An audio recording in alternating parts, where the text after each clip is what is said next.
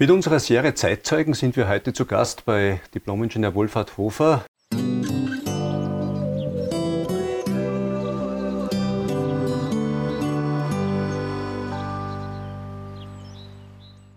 Wolfhard, stört dich, wenn man dich so als Loserhofer betituliert durch deine lange berufliche Tätigkeit? Ich habe verschiedene Namen gehabt. Ich war der Loserhofer, ich war der Ingenieurhofer, ich war der Ingenieurloser und so. Ja, natürlich. Jetzt muss ich natürlich auch bei dir zurückschauen zu deiner Geburt. Du bist eigentlich kein gebürtiger Ausseher, sondern bist im Ausland auf die Welt gekommen.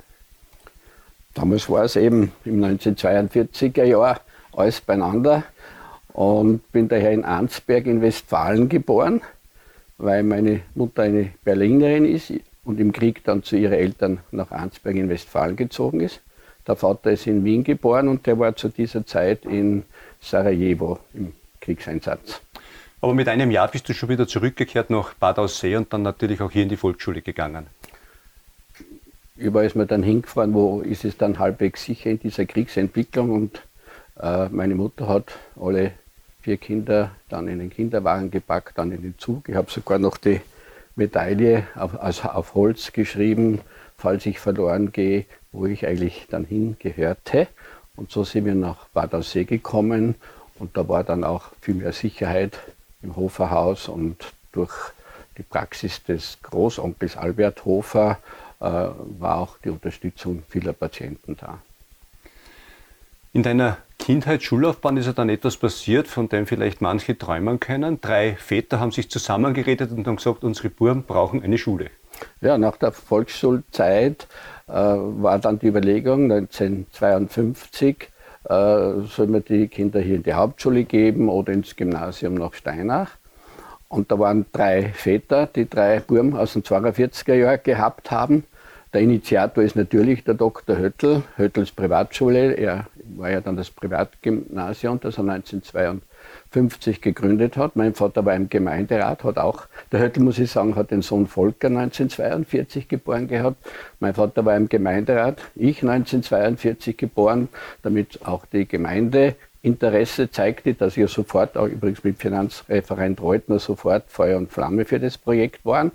Und dann eben die Finanzierung und Kredite. Da war in der Sparkasse der Direktor Pilz. Und der hat auch einen Sohn gehabt, den Werner 1942. Wir waren also die ersten drei Kinder dann, Gründungsschulkinder. Und wir waren daher auch die ersten 1960, die von der Pike auf hier die Matura abgelegt haben. Jetzt eine Schule zu gründen, da braucht man natürlich auch ein Gebäude. Das war ja anfangs gar nicht da. Ich glaube, ihr habt im ersten Stock beim Levern irgendwo begonnen. Mit dem ja, das war so eine Gasse da oder ein Raum natürlich. Ich kann mich erinnern, der erste Lehrer war der Professor Schreiner und haben dann einfach so einen lockeren Unterricht gehabt. Aber es sind sofort äh, Schüler dazugekommen. Es war der Berghammer Fritz, es war der Seibel Wolfgang und äh, wir sind gleich mal 10, 12 Schüler gewesen, war zu klein. Da sind wir dann in die Rauscherwillen hinausgekommen. Von den Rauscherwillen die nächste Station? Ja, die Rauscherwillen, wir haben unsere Klasse speziell, wir waren dann im grünen Baum, äh, da auf der Insel da draußen, wo jetzt das äh, Oberösterreichische Gewerkschaftsheim ist.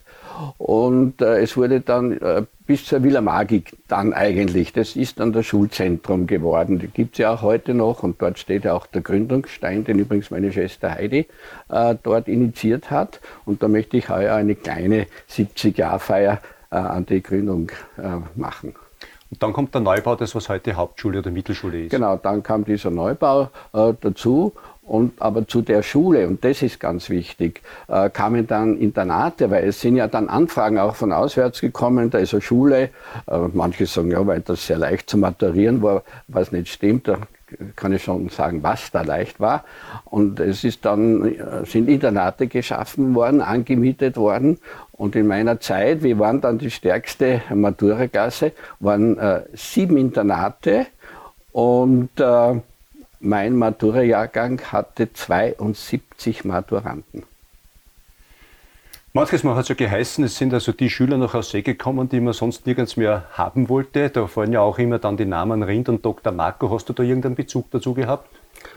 Ja, der Jochen Rindt äh, haben wir schon auch mehr Bezug gehabt. Der war sportlicher. Ich war ja in der Studentenverbindung auch tätig. Da hat er auch mit hineingeschnuppert. So bin ich mit ihm persönlich auch, äh, näher bekannt geworden, obwohl er eine Klasse hinter mir gewesen ist. Beide haben aber nicht mehr hier maturiert, aber sportliche und Freiheiten vor allem, die der Dr. Höttl in den Internaten schon auch genehmigt hatte, die äh, sind hier schon äh, bekannt und begehrt gewesen. Und was ich zuerst erwähnt habe, ja, man hat sich hier mit der Matura leichter getan, äh, das stimmt echt nicht. Aber Herr Höttl hat eingeführt, für Schüler, die eben ja, nicht so gut in der Schule waren, hat er Pflichtstudium am Nachmittag, also schon ein bisschen in Richtung Ganztagsschule und so gegangen. Und dort wurden vielleicht schon Themen behandelt, die später mal auch wo abgefragt wurden. Diese Schule ist ja dann leider in einem Konkurs geendet. Es hat ja dann die Nachfolge gegeben mit dem Privat, mit dem Muppe, den Aussee, beziehungsweise Dr. Höttl im Rahmgut äh, und verschiedene andere Schultypen. Wir waren eine Schulstadt, was heute so ja nicht mehr ist. Ist das schade? Natürlich ist es schade, nicht nur, weil es die Gründung dieser drei Gründungsväter war, sondern es war ein irrer Wirtschaftsfaktor. Man darf ja nicht vergessen, es waren dann in der Blütezeit 400 Schüler da und der Großteil waren Internatsschüler. Ich war in der A-Klasse, wo die Einheimischen waren, aber ich bitte also 400 Schüler, die ja auch äh, Geld ausgegeben haben, die schon die da, dort und ein paar Wirtshäuser auch betrieben oder unterstützt haben. Aber es waren ja dann die Eltern, die gekommen sind, es waren die Sprechtage und viele ich organisiere ja jetzt unser 62. Matura-Treffen. Viele treffen sich immer wieder jetzt zum Matura-Treffen. Also es wirkt ja jetzt noch nach, dass die immer wieder gerne ins Ausseerland kommen. Und dieser ganz große Wirtschaftsfaktor mit den Internaten natürlich, äh, der ist leider wieder irgendwie runtergefahren worden, schwächer geworden, ist nicht mehr viel da. Internat leider überhaupt keins mehr. Du hast dann 1960 maturiert, wie du schon erwähnt hast, und bist dann für die weitere Ausbildung nach Wien gegangen. Ja, bin äh, nach Wien gegangen und ich war mir nicht sicher, was ich studiere, äh, ob ich Medizin mache. Das hat mir nicht so gelegen. Das hat mein Bruder dann in Innsbruck äh, studiert. Äh, ja, die Jus war dann vielleicht so die Frage, weil da ist man vielleicht beweglich in der Berufsausbildung. Aber schon das äh, Forstliche und Technische hat mich interessiert, nicht weil ich so ein Grüner war, aber ich war ja gern in der Natur draußen und habe äh, gern fotografiert, die Natur erlebt, in die Berge gegangen. Dann habe ich mich äh, zuerst einmal in die Handelsakademie eingeschrieben, um ein Überlebung, Überlegungsjahr zu haben. Habe dann den Abikurs nachgemacht und darauf habe ich dann äh, auf der Hochschule für Bodenkultur inskribiert. Mit diesem Rüstzeug bist du dann in, den, in das Berufsleben eingestiegen. Was waren die ersten Stationen? Das Rüstzeug war deswegen gut, weil man unter Forstwirtschaft glaubt, naja, du gehst ja nur an den Wald und tust Bäume zählen. Das war so ähm, das Thema. Äh, möchte auch nur erwähnen, wir waren damals auch an die 400 Studenten auf der Bodenkultur. Ich habe vor drei Jahren mein goldenes Ingenieursdiplom bekommen und da haben uns dann eine Führung durch die Bodenkultur genehmigt. Es sind jetzt 12.000 Studenten und wo man hinkommt mit Gutachten und so weiter, ist die Bodenkultur gefragt. Warum?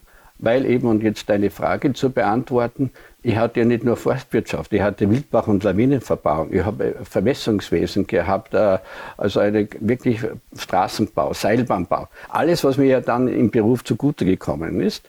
Und so habe ich also von den Stationen angefangen bei der Wildbach- und Lawinenverbauung in Osttirol und bin aber sehr bald, äh, nach einem halben Jahr glaube ich schon, zur Agrarbehörde Steinach gekommen, was mich interessiert hat, hat, weil ich eigentlich beruflich schon dann in meiner Heimat wirken wollte. Und da hat sich die Agrarbehörde recht gut angeboten. Die Wirkung in der Heimat war dann ab 1971 die Tätigkeit des Geschäftsführers am Loser vorher. Ein Jahr vorher hast du aber noch Familie gegründet und geheiratet. Ja, im 70er Jahr habe ich dann noch die Inge geheiratet.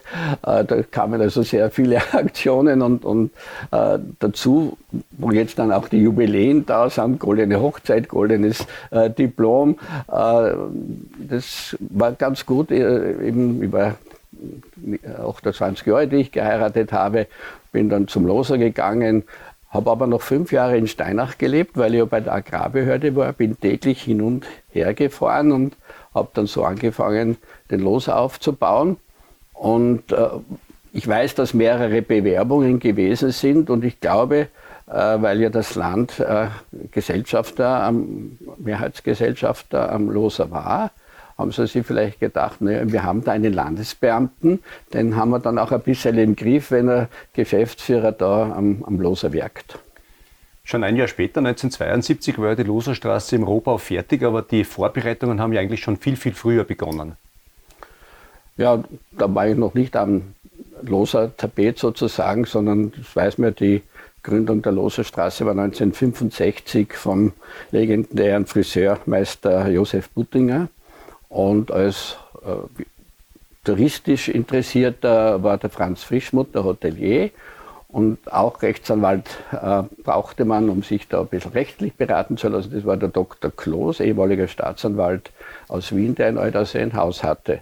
Und so kam dann die Idee der Gründung, dann der Geld auftreiben, wie immer natürlich, die Zeichnungsscheine aufzulegen, äh, Kontaktner ins Land zu bringen, wer hilft uns vom Land. Und da musste man dann schon immer wieder wie es auch jetzt noch ist, schauen, welche Gemeinde, welche Farbe, da muss ich ins Land zu welcher anderen oder zur gleichen Farbe gehen und all das war als sozialistische äh, Gemeinde, also anders gesagt eine Gemeinde mit einem sozialistischen Bürgermeister, war also äh, in, die, in die sozialistische Verwaltung eingeteilt und es war da war nicht der Schachner Blasicek oder wer, die haben gesagt, wir werden euch unterstützen, aber schaut erst einmal, dass äh, schon auch die Bevölkerung das Interesse zeigt äh, und, äh, und, und, auch Geld aufbringen will. Und so ist über die Zeichnung äh, dieser Anteilsscheine doch eine Million Schilling damals eingegangen und da hat das Land vier Millionen Schilling dazugelegt. Damit war eigentlich die das Projekt gesichert, obwohl es sehr schwer war. Ich will, weil jetzt auch die Diskussionen eben sind und die Bevölkerung sich leider da und dort ein bisschen auseinandertrennt, hat mir der Putin erzählt, er ist schon teilweise auch auf der Straße angespuckt worden. Also es hat schon damals harte Meinungen gegeben, aber es ist geglückt, wie es dann gelaufen ist. Ich weiß von vielen dann, die gesagt haben, mein Gott, na schön, äh, dass äh, das geworden ist. Du sagst laufen, das Skigebiet Loser hat sich natürlich ständig weiterentwickeln müssen. Jetzt hast du immer zum Land pilgern müssen, dass die sozusagen den Geldhahn aufdrehen. Äh, war eigentlich die Unterstützung der, der, Bürgermeister, der politischen Verantwortlichen so, dass die da wie ein Mann hinter dir gestanden sind oder bist du oft alleine gefahren? Naja, ich habe schon erwähnt, es gab auch die politischen Entwicklungen. Gerade in der Alpenpost habe ich gelesen, wie der Fösner jetzt in Pension gegangen ist. Hat er gesagt, ich habe sechs Bürgermeister in meiner Tätigkeit in der Gemeinde erlebt. Also ich habe auch diese äh, sechs Bürgermeister in Aldersee erlebt. Ich habe in Badersee fünf Bürgermeister erlebt. Aber ich habe zusätzlich, was sehr wichtig ist, äh, fünf äh, Bezirkshauptleute beziehungsweise hier Expositurleiter erlebt. Die waren ganz wichtig, weil da ging es natürlich immer um die Genehmigung ähm, Landschaftsschutz und, und, und Wasserrecht und so weiter. Das ist über die Behörde gelaufen. Und da habe ich schon gewusst, wo muss ich hinfahren, wenn, wenn muss ich mitnehmen. Und mein Vorteil war dann doch als Landesbeamter, bin ich überstellt worden, dienstrechtlich, von der Agrarbehörde in die Finanzabteilung. Daher kannte ich dann die Finanzreferenten, die politischen. Ich wusste, wo ich hin musste. Und ein ganz großer Vorteil, und der Name ist in Aldersee bekannt, das ist der Hofrat Kriegseisen, der war der äh, beamtete Chef der Finanzabteilung und ich war ihm unterstellt. Und dieser Kriegseisen war gleichzeitig Aufsichtsratsvorsitzende am Loser, aber ich weiß auch in anderen Landesgesellschaften. Daher wusste man schon für infrastrukturelle äh, Investitionen hat das Land ein offenes Ohr und ich konnte die Investitionen nie zur Gänze verdienen, die Abschreibungen dadurch auch nicht. Aber immer einen Cashflow, dass der Betrieb immer finanziert werden konnte und die halben Abschreibungen. Ähnlich war es bei den anderen Gebieten, wie eben jetzt Galsterberg, Kreisberg, äh, Brebichl, wirklich Hauser Keibling und Reiteralm. Der, der Leitbetrieb war und ist die Planei, die läuft so gut, dass sie sich wirklich selbst halten kann. Du hast natürlich über Jahrzehnte ein ganz ein kleines Team sozusagen gehabt. Du hast eine Sekretärin gehabt, die gute Seele, die Frau Däubler. Äh, ihr habt eigentlich dann zu zweit das alles managen müssen, unabhängig natürlich von den Leuten, die ihr draußen im Skigebiet gehabt habt. Ja, das war ein bisschen so auch ein Nachteil, dass ich alleine war. Ich habe keinen zweiten Geschäftsführer gehabt Frau Däubler war die treue Seele und ich habe auch einen sehr guten Betriebsleiter gehabt oder zwei. Für die Lifte oben habe ich im Sepp Marukuti gehabt, den es leider nicht mehr gibt, und den Franz Angerer, der sich wirklich von klein auf über Pistenwalzenfahrer zu einem hervorragenden technischen Betriebsleiter entwickelt hat, sodass wir da ein gutes, wirklich kleines Team waren. Äh, meine Kontakte, die ich als noch Beamte in der Agrarbehörde gehabt haben, die liefen auf die Planei, weil mein erster Job in der Agrarbehörde war die Behandlung der Planei, Bahnen und Lifte, weil dort die Waldgenossenschaft Fastenberg war und wie man dann also die Wälder, die Grundstücke zu bewerten hat. Und da habe ich dann Kontakt zum Albert Bayer gefunden, der mir dann auch mit seinen Technikern, mit Höflein und so weiter schon immer wieder gute Ratschläge, Ratschläge geben konnte. Und ein zweites, neben den Finanzen, die also sehr gut über die Finanzabteilung gelaufen sind, habe ich natürlich mit Naturschutz, Lawinenschutz und so weiter, Lawinenverbauung zu tun gehabt. Das waren natürlich Studienkollegen. Und zum Beispiel der damalige Chef des Landschaftsschutzes, der Jörg Steinbach, der dann leider mit dem Segelflieger tödlich verunglückt ist, der hat mir gesagt, Wolfhard, das können wir irgendwie tun. Und da geht nichts. Und so habe ich schon von vornherein auch gewusst, in welche Richtung ich wirklich machen kann. Aber ich glaube, ich habe es immer sehr gut vertreten und so ist es dann eigentlich immer sukzessive Straße, dann zuerst die Autobusse, die Pendelbusse, das war ja Planei Vorbild, die sind ja zehn Jahre gependelt, bis sie dann auch hier 20 Busse eingesetzt hat, was nicht mehr ging. Und dann wurde eben jetzt vor 40 Jahren, 1982, die beiden Sesselbahnen Loser 1 und 2 gebaut. Von den vielen Dingen, die also so schrittweise passiert sind, wie Liftbauten und Pistenbauten und so weiter, gibt es da eine Investition, wo du sagst, die hat mich ganz besonders gefreut, die war ganz besonders zukunftsweisend? Es waren immer Schritte, Verbesserungen, Veränderungen positiv. Ja, mein Gott, na, zukunftsweisend. Es war dann schon fast ein Horror, mit 20 Bussen zu pendeln. Das ging nicht mehr. Der Kampf unten um den Sitzplatz, äh, die Ski hinein, die Kinder gezwickt worden und so.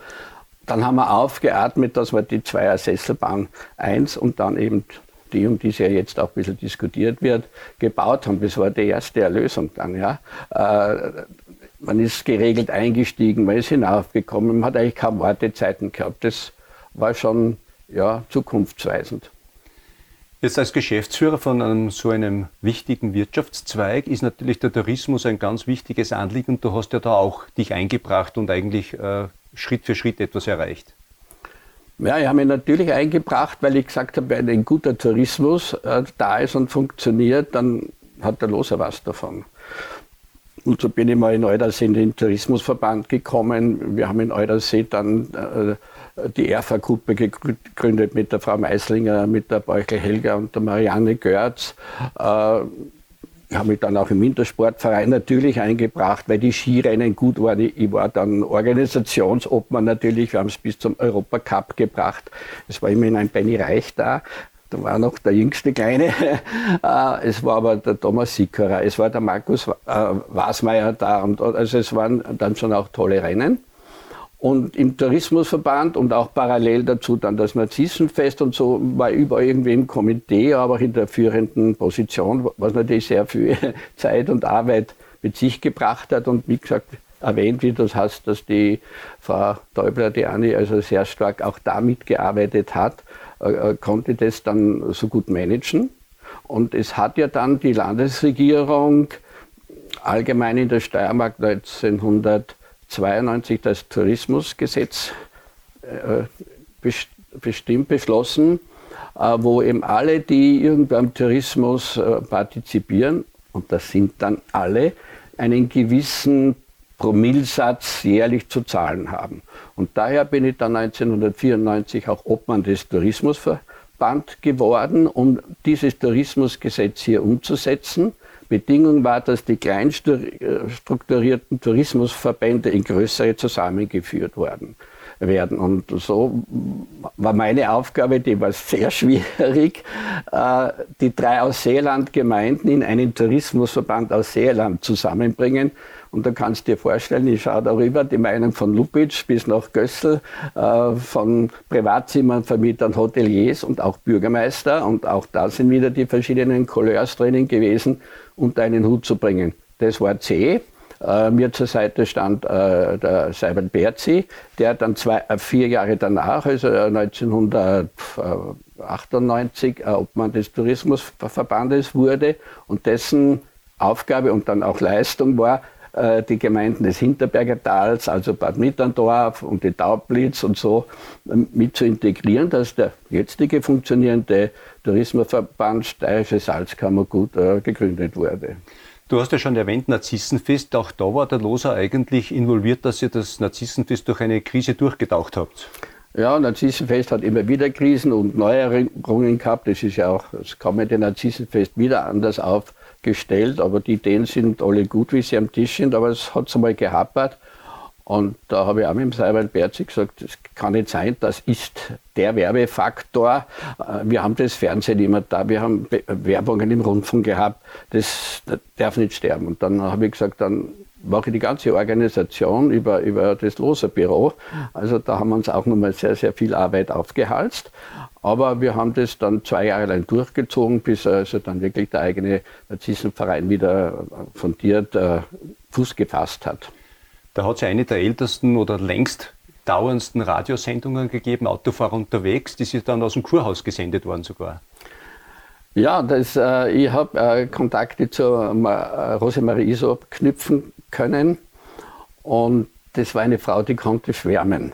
Und äh, ich habe mit ihr mal äh, reden können äh, in Wien, ob man nicht die Sendung nach Aussee bringt. Und dann ist sie mal gekommen, hat sie die Landschaft angeschaut, hat die blühenden Narzissenwiesen gesehen und sie hat besonders geschwärmt auch von den anderen blühenden Wiesen. Sagt, es ist also derartig bunt hier.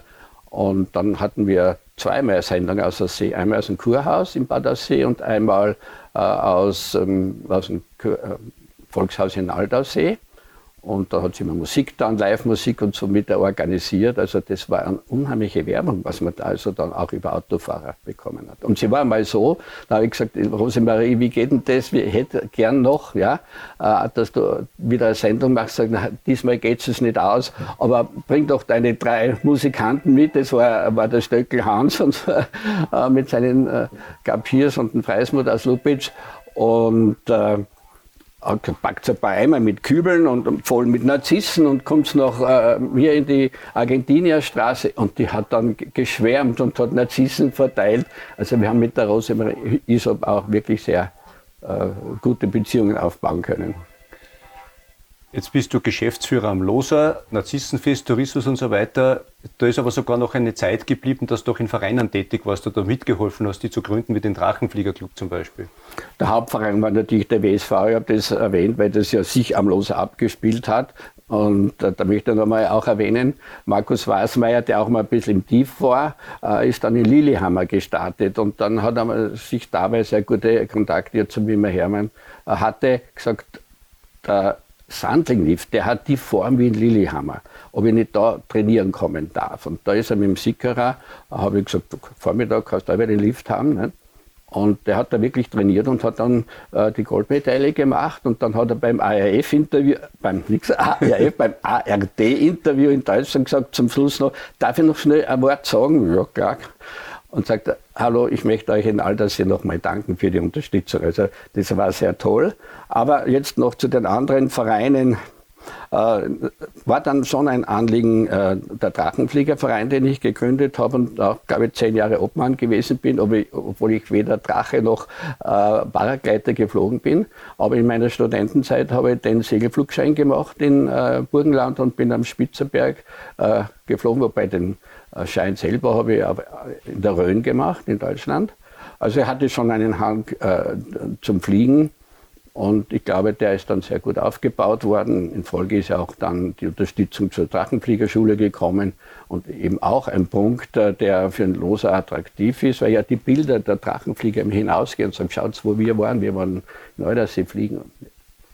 Und der andere Verein, auf den du vielleicht hin willst, und das ist ich habe so ziemlich dann vieles natürlich in, zurückgelegt, um, um, auch mal ein bisschen mehr äh, Freizeit und vor allem für die Familie äh, zu haben, die nach Aufzählung dieser vielen Tätigkeiten dann schon oft sehr auch zu kurz gekommen ist.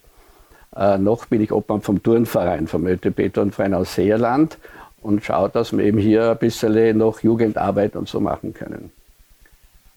Jetzt bist du in der Pension, könntest dich also oder kannst dich hoffentlich beruhigt zurücklehnen. Jetzt gibt es die Diskussion, eine Gondelbahn am Loser, tangiert dich das? Äh, ich kann mich sehr viel jetzt schon zurücklehnen und habe auch sehr viele äh, Auslandsreisen gemacht. Ist ja bekannt, dass ich sehr gern dann dort bin, immer mit Erlebnis und Bergsteigen verbunden. Beobachte aber natürlich das Geschehen, das touristische und im Besonderen auch am Loser, ist ja klar und verfolge die Diskussion um die Gondelbahn, das in meiner Meinung nach ein sehr tolles Projekt ist und mich sogar ein bisschen stolz macht, weil ich sage, als scheinbar auf den guten Fundament, das ich ja 31 Jahre lang aufgebaut habe, hat sich doch der Eigentümer, in erster Linie eben Dr. Androsch, entschieden, jawohl, dann nehme ich jetzt nochmal 25 Millionen Euro in die Hand und baue hier Zukunft 2 sind jetzt die Gondelbahn mit allen Diskussionen und Erklärungen, äh, CO2-gerecht, Eindämmung des Autoverkehrs auf der Straße im Sommer und so weiter. Ich finde, das ist alles eine gute und stimmige Idee und es ist mir nicht ganz erklärlich, dass man plötzlich so äh, Aktionen dagegen startet. Jetzt gibt es ja auch einen Verein, der sich da besonders stark macht. Äh, kannst du diese Argumentation da nachvollziehen, was die bringen? Naja, stark macht sich ähm, die zuerst einmal die in, in Alter die neu gegründete äh, die Dialogpartei, die also aus welchen Gründen immer jetzt alles hinterfragen will und sagt, wir haben zu viel schon Tourismus und wenn wir jetzt die Gondelbahn kriegen, dann, dann kommt der ganze chinesische äh, Besucherstrom aus Hallstatt herüber und ähm, meiner Meinung nach zu Unrecht äh, wird da der Teufel an die Wand gemahlen und vergisst, dass hier aber ein zukunftsweisendes Projekt ist, das den Tourismus festigt. Und, und dann kommen nochmal zurück äh, zu den Bürgermeister und allen. Äh, die Ausseher haben in der Gründerzeit, wo ich im Gemeinderat war, mit dem Leimer Herbert, äh, das Kurzentrum gegründet. Und, und die Ausseher haben gesagt, das ist unser touristisches Zukunftsprojekt. Und die Alterssee, gerade in die Zeit ist die Gründung der Loserstraße gefallen und das ist unser Zukunftsprojekt. Und dann habe ich immer gesagt, jawohl, aber es ist unser gemeinsames Projekt. Es bedingt sich. Wir brauchen das Ausseerland sowohl, das Kurzentrum wie den Loser. Und jetzt ist die Zukunft, äh, diese Gondelbahn zu errichten. Und diesen Verein, den du erwähnt hast, das äh, dürfte ja die NET sein, äh, nennt sich Nein. Das ist schon mal ein Verein, der gleich am Anfang sagt Nein. Das ist ja bezeichnend schon. Wir sind dagegen. Und gegründet hat sich der Verein auch ungefähr vor 40 Jahren. Nein zur Enstal-Transittrasse, daher heißt es nicht. Wieso die sich jetzt da in Eulersee engagieren, äh, ist ja doch eher eine Enstal-Frage. Es war ja lang über die nicht nichts, aber scheinbar haben sie jetzt Freizeiten und sagen, jetzt kümmern wir uns einmal Nein zu Gondelbahn oder was. Und äh, das kann ich absolut nicht nachvollziehen. Und vor allem, weil es da angeblich um die Umweltverträglichkeitsprüfung geht, und um die geht es mir als alten Seilbahner und Eisenbahner nicht, weil ja die Gondelbahnen und große Sessellifte dem Eisenbahnrecht unterstehen und dies äh, sieht bei Ersatzinvestitionen keine UVP vor, keine Umweltverträglichkeitsprüfung. Was anders ist, wenn ich neu erschließen würde, Zinken am Loser, ja, ja, am Sandling, irgendwo, was Neues, dann ist es vorgesehen. Aber hier werden zwei Lifte abgetragen und dafür wird eine Ersatzinvestition gemacht. Und ich habe schon noch Kontakte zu Kollegen und habe sie angerufen und die sagen, nein, es hat nirgendwo äh, UVBs bei Ersatz gegeben. Die Planei hat äh, vor zwei Jahren eine neue Gondelbahn ge äh, gekriegt, gebaut worden ohne UVB. Der äh, Kreisberg eine neue Gondelbahn voriges Jahr ohne UVB. Und jetzt wird eine Gondelbahn am Galstag Berg gebaut ohne UVB. Ja? Und da darf ich ein bisschen auf einen Zeitungsartikel hinweisen, weil mich das schon ja, wundert. Ich will ja äh, nichts sehr extrem sagen, sonst habe ich vielleicht auch einen Rechtsanwalt im Haus. Aber der Rechtsanwalt liest, schreibt in der letzten Alpenpost, die ist jetzt gerade erschienen am 31. März, äh, ja, wir wollen ja nur dieser Institution, das ist die NET, helfen, für ein rechtsstaatliches Verfahren. Bitte, ich habe in meiner Zeit nur rechtsstaatlich gehandelt und die Trasse am Loser, die habe ich verhandelt, damals für die Zweiersessellifte, auch jetzt noch für die Sesselbahnen, die Planung und die, das ist alles noch meine Zeit gewesen. Das ist abgehandelt worden nach dem Naturschutzgesetz, nach dem Wasserrecht, nach dem Servitutsrecht, Lawinensicherheiten. Das ist abgehandelt. Und genau in diese abgehandelte Trasse kommt eine neue Bahn. Also äh, was da nicht rechtsstaatlich sein sollte, frage ich mich. Und dann schreibt der Herr äh, Rechtsanwalt List, und es ist ein zwingend vorgesehenes UVP-Verfahren einzuhalten. Das gibt es nicht. Ich weiß nicht, wo er das her hat. Und dann widerspricht ihm sogar der, der Obmann von Nett, der Herr Seiser, der sich den Rechtsanwalt äh, geholt hat, widerspricht ihm noch und sagt, wir wollen dagegen so lange ankämpfen, weiß ich, bis es nicht wird oder was, und schreibt, äh, mit dem Loser wolle man einen Präzedenzfall schaffen. Das heißt, er gibt dazu, es gibt Europa, österreichweit jedenfalls kein UVP. Aber jetzt will er mal einen Präzedenzfall schicken, aber am Rücken der Entwicklung von Aldersee, das ist ungeheuerlich. Und der letzte Satz, der ist noch einmal zum Vorlesen bitte. Äh, jetzt sind sie nämlich draufgekommen, scheinbar, dass ja Gondelbahnen auch im Enster gebaut werden und wurden. Ich kann mir gut vorstellen, dass wir jetzt auch eine UVB für die Galsterbergalm einfordern. Es hängt jedenfalls mehr daran. Wir werden uns auch hier einbringen. Nicht, dass es heißt, wir sind nur in Aldersee lästig. Das heißt, da geht es nicht um Sache, da geht es nicht um, äh, was ich, was Sachlichkeit, sondern es geht ums Lästigsein. Also solche Leute, äh, die sind nicht, äh, nicht gefragt und meiner Meinung nach hat jetzt wirklich das Land zu agieren und sagen, äh, wir müssen jetzt die Baugenehmigung für den Loser und für diese Gondelbahn erteilen. Es gibt kein UVP für Ersatzbahnen und mit Leuten, die nur lästig sein, bitte brauchen wir in der Politik nicht arbeiten. Hoffen wir, dass das also zu einem guten Ende führt, dass natürlich auch die Spaltung im Dorf, die vielleicht teilweise da ist, auch wieder irgendwann die Gräben zugeschüttet werden. Du hast gesagt, in der Pension Reisen ist eines deiner Hobbys mit, mit den Bergen verbunden. Gibt es noch Ziele, wo du sagst, da möchte ich noch unbedingt einmal hin? Ja, die Ziele sind jetzt einmal ein bisschen zurückgesteckt worden, leider wegen der Pandemie. Ich bin froh, dass ich gerade davor noch mit Markus Reich äh, in, in, einem Jahr rund um den Kailash gegangen bin, dann rund um den Manaslu.